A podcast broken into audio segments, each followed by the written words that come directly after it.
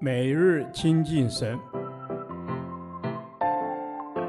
唯喜爱耶和华的律法，昼夜思想，这人便为有福。但愿今天你能够从神的话语里面亲近他，得着亮光。创世纪第五天，创世纪二章一至三节，安息，神的恩典。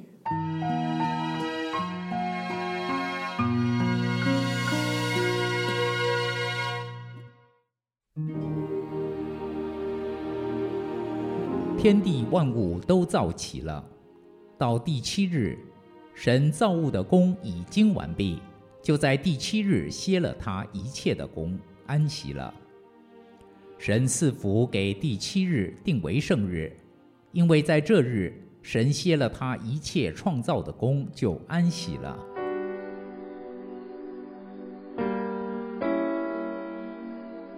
天地万物都造齐了。第七日，神就歇了他一切的工。这不是说神就不再工作，因为主耶稣说：“我父做事直到如今。”主一直用他全能的命令托住万有。神不住地用全能管理着全宇宙，从不打盹儿，也不睡觉。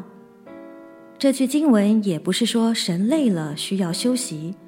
因为神是不疲乏、不困倦的神，这只是表示工作完成，神完工庆贺，他满足地停下来，结束了创造的工。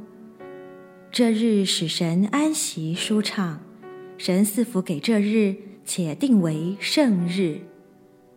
在一章一节到二章三节中，神启示了他是创造之主的真理，他有大权能。足可以胜过天地之间任何的势力。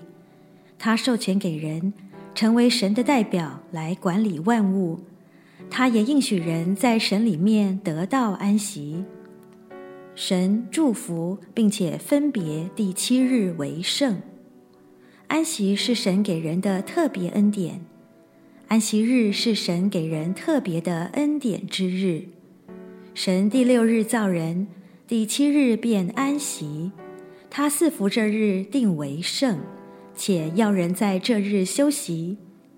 这里让我们知道，人被造之后，不但享受神所造的一切，还要与他一起进入安息，因为一切神都预备完全了。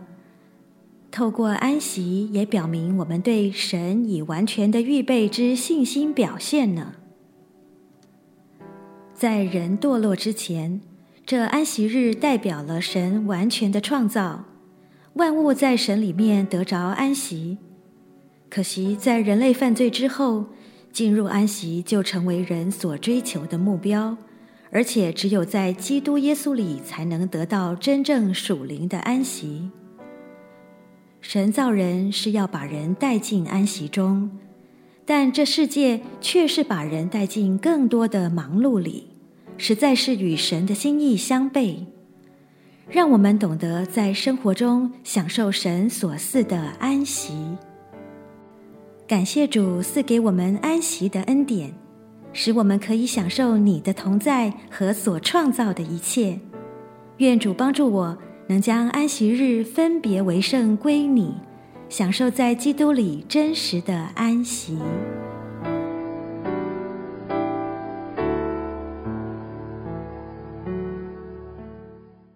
导读神的话，《